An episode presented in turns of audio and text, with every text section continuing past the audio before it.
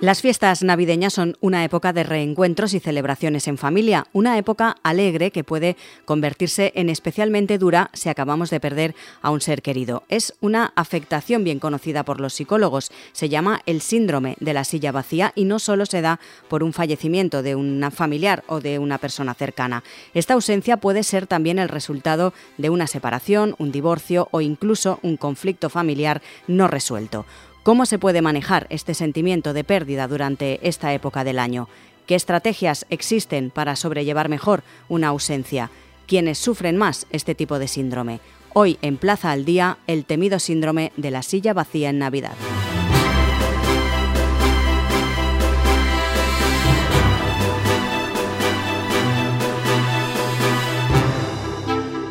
Saludamos a Lara Ferreiro, ella es psicóloga. Señora Ferreiro, muy buenas. Muy buenas, ¿qué tal? Vamos a empezar por explicar qué es exactamente, señora Ferreiro, el síndrome de la silla vacía. ¿Hay diferentes maneras de, este síndrome o no? Sí, pues es el conjunto de sentimientos como tristeza, vacío, angustia, inquietud, que vamos a experimentar eh, cuando falta un ser querido y sientes, por ejemplo, en Navidad estas emociones de una forma más intensa. Por ejemplo, pues imagínate las primeras navidades sin esa persona y entonces está, bueno, pues no, ahora que va a haber muchas cenas eh, navideñas, familiares, hay una silla vacía de la persona eh, pues muy querida que ha fallecido y que no está. Y justamente ahí es cuando aparecen todos estos sentimientos tan complicados, pues porque no, no está eh, mucha gente, ya no solo en Navidad, sino esto es pues a lo mejor en fechas muy señaladas, como el cumpleaños de esa persona o bautizos o comuniones, que es esta, bueno, pues esta ausencia del propio dolor cuando la gente que queremos pues ya no está entre nosotros. También se puede extrapolar, por ejemplo, a una pareja que ha roto, a unos amigos que han discutido o incluso familiares que no se hablan. ¿También se puede eh, hablar de síndrome de la silla vacía en estos casos? Sí, también se puede. Es decir, al final eh, conlleva el vacío que te va a dejar una persona. Por ejemplo, en Navidades eh, hay muchas rupturas, sobre todo en enero, después de Navidad y también después de las Navidades de agosto, en septiembre. Son fechas donde hay muchas rupturas a nivel de pareja. De hecho, yo como psicóloga veo pues que viene a terapia mucha gente, pues a resolver antes de cortar, precisamente en estas fechas, pues como el último cartucho es la terapia de pareja. Entonces ocurre que, claro, las Navidades, eh, fíjate qué curioso, pero el 30% de los españoles adoran las Navidades, luego está eh, un 10% que realmente las odia y el resto, un 60%, tienen sentimientos ambivalentes, que les gusta y que no les gusta, o sea, que les genera como mucha confusión. Entonces lo que ocurre es que al final en estas sillas vacías también de pareja, cuando estás pasando por un duelo que lo acabas de dejar con una persona, se puede agudizar muchísimo este síndrome, porque echas mucho de menos a la persona, porque a lo mejor eh, tenías unas rutinas eh, preestablecidas pues con tu suegra con la familia de él o con la tuya y esa persona no está y deja un vacío. De hecho es muy curioso porque normalmente las mujeres somos en términos generales muchísimo más emocionales que los hombres, que son de tipo más racional. Esto es por nuestro cableado del cerebro. Ellos tienen como cajitas individuales, mientras que nosotros tenemos cajas todas mezcladas entre sí. Y hace que nosotras lo vivamos mucho más agudo, eh, sobre todo en Navidad, estas sillas vacías que no están, porque al final muchas veces se nos juntan pues con duelos no resueltos que nos generan mucho dolor y entonces pues claro va a aparecer en todas estas fechas señaladas como son las navidades pues que nos generan en muchos casos pues bueno pues mucho malestar por las ausencias del tipo que sea amistades o familias rotas o familiares que no están, bueno, diferentes personas. ¿Y cómo se manifiesta este síndrome durante estas fiestas navideñas? ¿Hay alguna manera de detectarlo eh, en ciertas personas o que son más propensas? Sí, también le ocurre la nostalgia a la gente mayor, ¿vale? Porque muchas veces sienten que se va acercando el ocaso de su vida y pueden sentir toda esa nostalgia. De hecho, el 60% de los españoles sufren eh, de bajo estado de ánimo en algún momento de las Navidades, con lo cual esto es frecuente. Y las manifestaciones son las siguientes. Eh, lo más importante, ¿vale? Como el primer indicador, es tu termómetro emocional, que yo le llamo así, que es tú cómo te sientes te sientes triste cuando te levantas o cuando vas a ir a una cena, eh, bueno, pues eh, previamente no te apetece ir, te genera mucha confusión, es decir, como que tienes sentimientos como de mucha tristeza. Luego también eh, cuando estás en la propia cena hay gente que está como ida como en otro mundo, en lugar de estar presente, está como recordando a esa persona que no está. También hay gente que se pone a llorar en, las cenas, incluso pues cuando son, ¿no? muchas veces en, Navidades rezan o, o hacen bueno pues algún tipo de ritual o hablan sobre esa persona cómo nos gustaría que estuviera aquí la abuela, cómo la echamos de menos, o dicen unas palabras o brindan por esa persona que no está. O sea, de alguna forma las emociones siempre nos mandan un mensaje, entonces es muy importante que las escuchemos en, en estas fechas navideñas, porque si estás más deprimido, pues puede significar precisamente esto. Y también otro, bueno, otra variable es que tú, oye, pues vas a trabajar, eh, bueno, pues tienes tu, tu día a día, pero luego de repente, sin venir a cuento, como que te pones a llorar, que me lo están contando ahora muchos pacientes, como que tienes, bueno, pues todos esos sentimientos encontrados que te recuerdan y te remueven en, Navidad. Y luego además hay gente que tiene vacaciones en estas fechas, entonces estás, bueno, como más ocioso para poder pensar, aunque hay reencuentros con mucha gente querida, pero luego también se agudiza, se potencia todas esas ausencias que no están, entonces al final tus emociones te van a dar el mensaje claramente si tienes este síndrome de silla vacía o no. ¿Cómo afecta a las personas que han experimentado una pérdida reciente? Porque también es diferente si esa persona ha fallecido eh, recientemente o si lleva años fallecida. Ahí también hay diferencias en ese sentimiento, ¿no? Claro, o sea, hay dos tipos de, ¿vale? de, síndrome de silla vacía. Uno está el temporal, es decir, pues son las primeras navidades, que no está pues tu padre, tu madre o gente muy querida, entonces vas a experimentar eh, un huracán emocional que está compuesto de a veces mucha culpa, gente que dice estuve todo el día trabajando muchas eh, horas de mi vida y no pude eh, dedicar tiempo de calidad a la gente que, bueno, pues o a la persona que no está. La culpa es un sentimiento muy habitual en los casos de síndrome de silla vacía porque desgraciadamente estamos en una sociedad donde no tenemos tiempo. Entonces muchas veces se sacrifica lo verdaderamente importante, que es el tiempo con nuestros seres queridos, y eso luego te pesa. Entonces es muy importante que yo siempre se lo digo a, todo el mundo, que hay que hacerlo en vida, porque luego mm, ya no van a volver, ya no vamos a poder abrazar, no vamos a poder estar con ellos y en terapia de las cosas que más arrepiente casi todo el mundo, llevo casi 10 años como terapeuta viendo pues no sé, mínimo 8 horas eh, al día de casos. Imagínate toda la gente que me habrá contado esto, ¿no? De ese sentimiento de culpa. Luego también puedes tener muchísima tristeza, una tristeza profunda, porque, por ejemplo, el caso típico, ¿no? Por ley de vida eh, de síndrome de silla vacía es que se nos mueren los padres. Entonces es como que las raíces de los árboles, que son ¿no? nuestra familia, es como que te quedas un poco, eh, bueno, muy, muy, muy desgarrada y muy vacía. Entonces también tenemos ese sentimiento. Incluso a veces de ira puede salir que es em, la sensación de por qué, si estaba bien, qué injusto, se le dio un cáncer, la enfermedad, lo que sea, o por ejemplo en accidentes de tráfico que no te puedes despedir. Este síndrome silla vacía, si no hay un proceso, un ritual de cierre, de despedida, que en procesos de larga enfermedad sí que lo puedes hacer, también aparece toda esa ira, porque no, bueno, en muchos casos, eh, no, pues te, te revuelve todo eso. Y luego hay veces que la gente conecta también con miedo, miedo a su propia muerte, miedo a la soledad, como mucho dolor profundo, porque al final este síndrome está compuesto de muchísimas características a nivel emocional.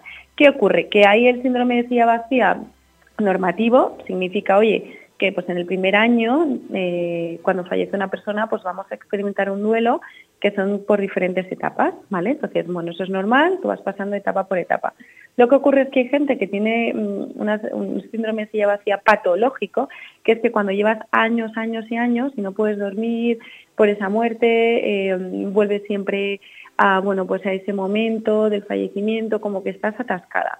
Si eso es así, se recomendaría que la gente acudiese ayuda psicológica porque hay personas que, que tienen duelos mucho más cronificados, mucho más complejos, que requieren ayuda profesional. En principio, es normal que las primeras navidades ocurra, incluso puede llegar a ser también habitual que pues en cada navidad se agudice ese síndrome de silla vacía por las pérdidas, pero eso es, bueno, lo podemos considerar normativo, el problema es si tú durante todo el año sigues con ese sentimiento de de tristeza, de soledad por esa muerte, pues ahí es cuando sí que se considera que habría que ir a, bueno, pues a un psicólogo especialista en procesos de duelo para poder resolver. También me parece interesante hablar eh, de los niños. ¿Ellos sufren de otra manera ese síndrome de la silla vacía que los adultos? Sí, eh, los niños es muy interesante porque el cerebro y la personalidad se forma hasta los 22 años, ¿vale? Entonces nosotros digamos que hasta que somos eh, adolescentes, lo más importante para el sistema apego, que es la forma que funcionamos, son nuestros padres, luego en la adolescencia nuestros iguales y luego ya a partir de los 22 años cuando se termina de formar nuestra personalidad, etcétera, y el cerebro, porque el cerebro del niño es como una plastelina, pues ahí vamos a depender de nosotros mismos. Ellos lo viven en las emociones mucho más básicas que nosotros, porque al final su cerebro, bueno, pues comprenden las emociones, pero muchas veces no tanto las emociones complejas. Lo que sí saben es que ya no está el abuelito, que les venía a buscar al colegio, que, eh, bueno, pues eh, no les puede llevar, pues a lo mejor a una actividad, al tenis, pues los rituales que tuvieran con, bueno, con la persona que haya fallecido y los niños los pueden sobre todo experimentar a modo de rabietas. Eh, muchas veces eh, la ira de los niños enmascara una grandísima tristeza. Entonces, cuando están muy irascibles en, estas fechas, sacan malas notas, no quieren comer, contestan mal y tú no sabes qué le ocurre, probablemente se le puede estar agudizando este síndrome de silla vacía infantil, que ellos también lo van a tener porque al final, eh, bueno, pues sobre todo si tenían relación con el fallecido, la fallecida, pues, eh, pues ellos también lo sienten de una manera diferente a la de los adultos. Y luego además muchas veces los niños, por neuronas espejo, las de la empatía, que son cuando ve a, su mamá muy triste, llorar, porque el abuelito se ha muerto, por ejemplo, pues el niño también hay ese contagio que son como esponjitas que, bueno, pues chupan eh, toda esa tristeza, pero eh, lo bueno de los niños es que son tremendamente resilientes, que es la capacidad de afrontar los duelos que lo hacen de una forma mucho más adaptativa que los propios adultos, porque nosotros tenemos pues, emociones más complejas, como la culpa de que no estuve ahí, eh, pues para el fallecido, mientras que los niños no van a experimentar tanto esos sentimientos complejos, sino de una forma mucho más primaria. Y por último, sí que me gustaría que ayudara o en este caso diera consejos a las personas que están padeciendo este síndrome de la silla vacía, de qué manera se puede afrontar mejor estos días navideños, estas comidas, cenas en familia? Claro, eh, muy importante, no hay que dejar de asistir a las reuniones familiares, hay que intentarlo, ¿vale? Porque si no, muchas veces empiezas a evitar eh, situaciones y va a ser muchísimo peor porque al final ya no te apetece y bueno, siempre hay que dar un primer paso, sé que cuesta mucho, pero bueno, hay que, que intentarlo. Luego también, si te genera muchísimo estrés, pues habrá que organizar la celebración, pues a lo mejor repartir las tareas, entre las personas para que a la tristeza no se te suma ansiedad. Luego también, eh, si hay niños de por medio, creo que es importante abordar los sentimientos, trabajar con ellos el síndrome infantil, de cómo te sientes, del abuelito ya no está. Luego también hay gente que cambia los sitios que había en la mesa. Pues a lo mejor el fallecido normalmente, pues el patriarca mm, se sentaba pues presidiendo la mesa. Bueno, pues ahora a lo mejor se cambia un poquito, cambian el sitio, fijado normalmente, bueno, pues para intentar también como esa adaptación. Luego, por supuesto, hacer un brindis, algún tipo de ritual, eh, incluir a esas personas en, la celebración que ya no están, también sería importante. Luego, ver cómo experimentas tus emociones, ¿vale? Es importante lo que hablábamos sobre el termómetro emocional, cómo te hace sentir estas navidades, bueno, este duelo.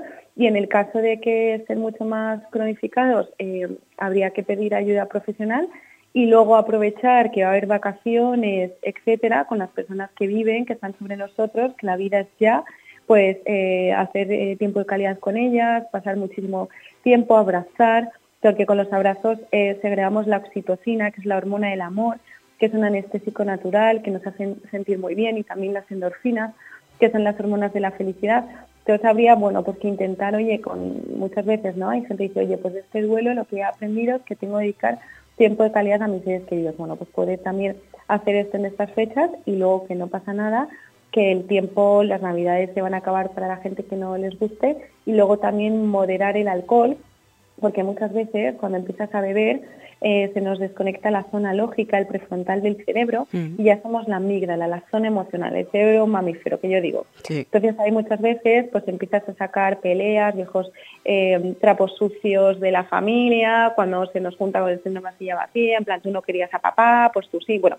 Y eso es un jaleo, entonces hay que intentar modular muchísimo el alcohol y si estás pasando para el momento, pues intenta no beber porque el alcohol lo que va a hacer es que saques todos esos fantasmas y eso no es terapia de grupo, sino es una cena navideña para dejar la fiesta en paz y también, oye, pues cuidarte a nivel físico, emocional y si tienes algo que resolver, pues bien decírselo en otro momento a la persona con la que tengas ese conflicto, pero dejar, bueno, pues los sentimientos más encontrados o más complejos o de trauma, pues para otro momento que no es, bueno, pues las cenas de Navidad muchas veces acaban en gente que se va, dan portazos, a mí me han contado todo tipo de experiencias eh, pues muy complejas, entonces bueno, hay que intentar a medida de los posibles pasarse lo mejor que se pueda dentro de las circunstancias de cada uno. Y sobre todo yo creo, eh, señora Ferreiro, un punto que es difícil de encontrar, que es tratarlo con naturalidad, es decir, mm, es ley de vida, la gente fallece o la gente se divorcia o discute. Entonces, eh, si eso se trata con naturalidad entre el resto de familiares, también creo que es más fácil no llevarlo. Claro, sí, la naturalidad es muy importante. El tema es que a nosotros no nos educan por nuestra propia cultura eh, a cómo gestionar la muerte. Claro. Eh, por ejemplo, yo no eh, soy una apasionada de, Asia y siempre que puedo me, escapo al otro lado del mundo y ellos viven, por ejemplo, el, ¿no? que yo soy una celebración de, bueno, pues como un entierro allí, la gente iba vestida de blanco, ponen música, alegría, porque consideran, ellos tienen otro tipo de creencias que en las reencarnaciones, ¿no? Creen, toca uno en, lo que crean. Entonces me pareció muy curioso ver este tipo de celebraciones porque viven la muerte desde otra manera de como festiva o natural, y mientras que es verdad que nosotros, bueno, pues es más asociado al negro, a la muerte, al dolor. Entonces, bueno, quizá poder hablar de esto y naturalizarlo puede ayudar a, los demás a poder desahogarse, a poder gestionar, bueno, pues estas eh, síndromes de silla vacía, pues un poquito más, más ligero. Pues Lara Ferreiro, psicóloga, gracias por estar hoy con nosotros. Gracias a ti, un abrazo.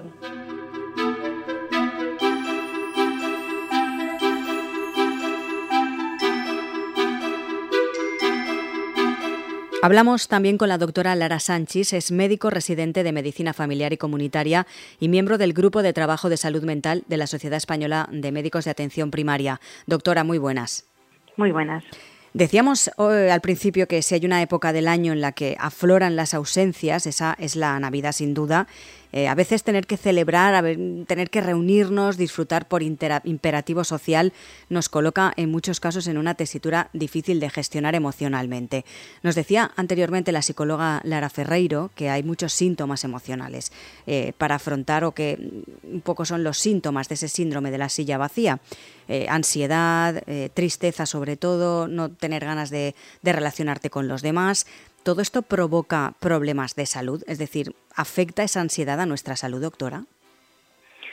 Pues como decía muy bien nuestra compañera, el tema del síndrome de la silla vacía provoca en nosotros una sensación de, ansiedad, de nerviosismo, sobre todo de anticipación, ¿vale? de cara a las fiestas, a las cenas y reuniones familiares más señaladas.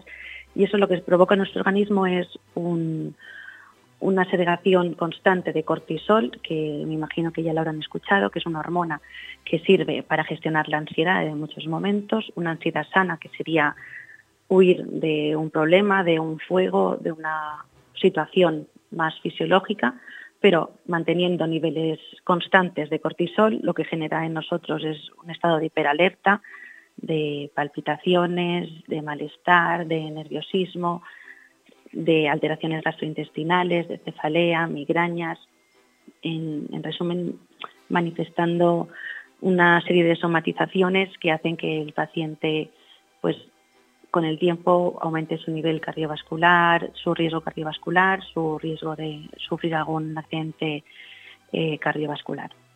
¿Han notado ustedes más consultas en estas fechas a causa de ese síndrome de la silla vacía? Sí, sobre todo eh, de una forma más enmascarada. lo que estamos viendo es que el paciente acude a consulta con un ánimo más depresivo, incluso reagudización en pacientes con síndromes depresivos crónicos, que ahora con el cambio de estación, con, la, cercanía de estas fechas, pues notan que estos síntomas han empeorado.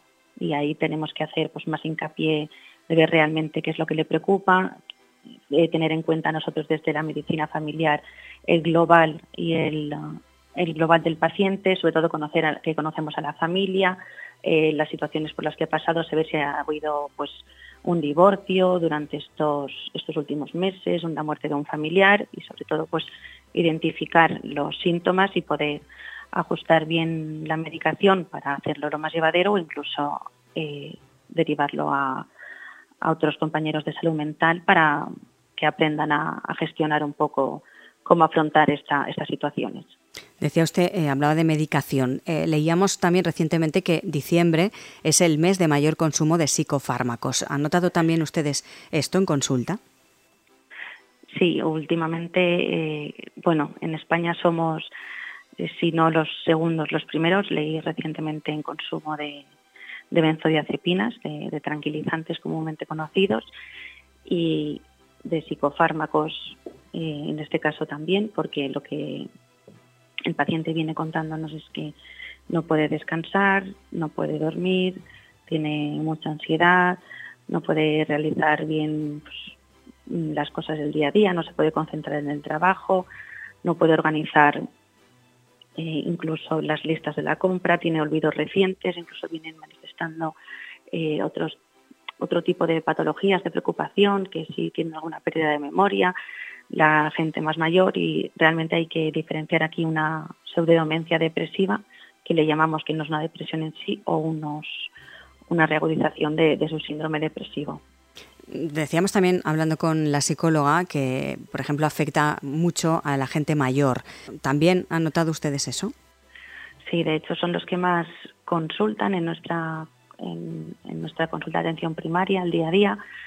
Eh, sobre todo porque el sentimiento de, soledad, ¿vale? que yo a mí últimamente es lo que más estoy viendo, pues eh, por ejemplo vemos crisis hipertensivas a, primeras horas de la noche, sobre todo en pacientes que viven solos, que son mayores, o incluso mm, dolores gastrointestinales que se descarta patología orgánica, sobre todo es un perfil de gente más mayor y preguntando un poquito más, ves que el contexto eh, es porque se acercan fechas donde se tiende a reunirse. Socialmente está visto que la Navidad y todas las familias son perfectas y, no falta nada y claro, hay mucha gente que, no es así el día a día y, se, ve más los déficits o, los miedos que tienen de afrontar la soledad.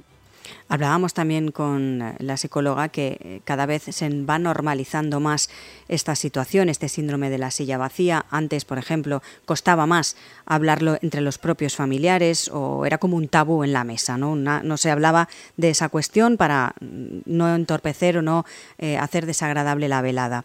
Sí que es verdad que por suerte eso se ha ido normalizando un poco más y ella daba pues unas pautas, unas recomendaciones para que la gente efectivamente normalice la situación y se pueda hablar, incluso ella decía se pueda brindar por esas personas que no están.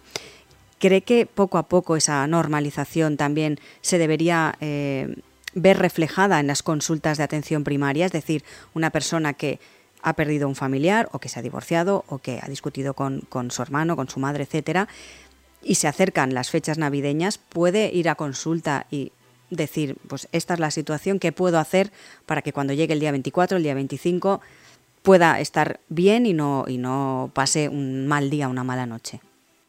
Por supuesto, de hecho nosotros siempre animamos a hablar de, de la salud mental como cualquier otro síntoma físico, animamos a, a las personas que, consulten, que confían en su médico de, atención primaria, que al final es quien le acompaña durante la vida y se encarga de su salud, también la salud mental. Y a veces los problemas del día a día o los procesos naturales de muerte de familiares, eh, como bien dices, eh, es un tabú, se da por hecho que, tiene que pasar, no, no verbalizamos cómo, cómo estamos y muchas veces nosotros intentamos no, no medicalizar la vida, los procesos naturales, los duelos que tienen que pasar y es completamente natural pasar unos síntomas pues tristes, de tristeza, de, desesperanza o de, o de pena estos días, pero siempre diferenciando lo que es un duelo sano de, un síndrome depresivo y adaptando y acompañando al paciente en, cada momento de, su vida. Y que en los casos, como usted dice, doctora, eh, llega a ser pues difícil o esa persona no puede prácticamente ni salir de casa, acudir inmediatamente, eh, en principio, a ustedes, al ambulatorio, a su médico de cabecera, atención primaria, en definitiva, para dar ese primer paso y esa ayuda necesaria a, poder seguir ¿no? con el día a día y avanzarse un poco a lo que pueda pasar y a lo que pueda venir en estas fechas tan señaladas. Y por supuesto, sí, eh, hablar con su médico de, atención primaria siempre va a ser el, primer paso, a no ser que, sea alguna urgencia, que ya pueden llamar a, al 112 o a algún servicio de urgencias, pero siempre intentar hablar con su médico para poder expresarse y buscar algún tipo de solución.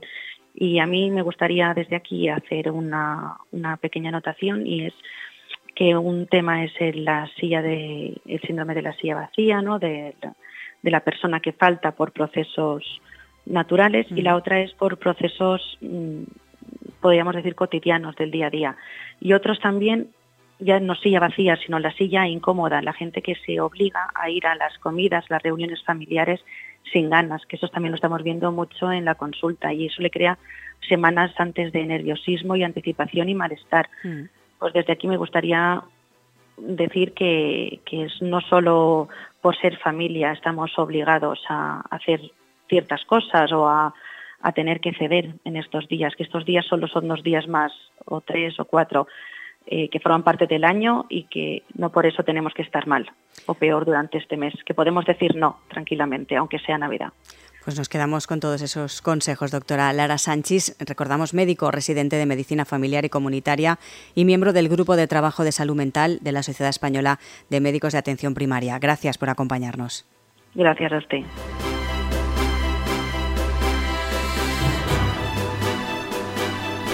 Los expertos apuntan que una buena manera de afrontar la pérdida de un familiar, una separación o una disputa sería anticiparnos al temido síndrome de la silla vacía, gestionarlo con antelación y sobre todo normalizar la situación con el resto de miembros de la familia. Según datos de la Sociedad Española de Médicos de Atención Primaria, una de cada seis personas que ha perdido un familiar al cabo del año va a desarrollar una depresión si no gestiona bien el duelo y no libera esas emociones. Plaza al Día es el daily de todas las cabeceras del Grupo Plaza. Lo pueden escuchar también en las principales plataformas de podcast a las que pueden suscribirse y enviarnos sus comentarios. También pueden entrar en plazaldía.es, donde pueden encontrar todos nuestros contenidos y realizar cualquier suscripción.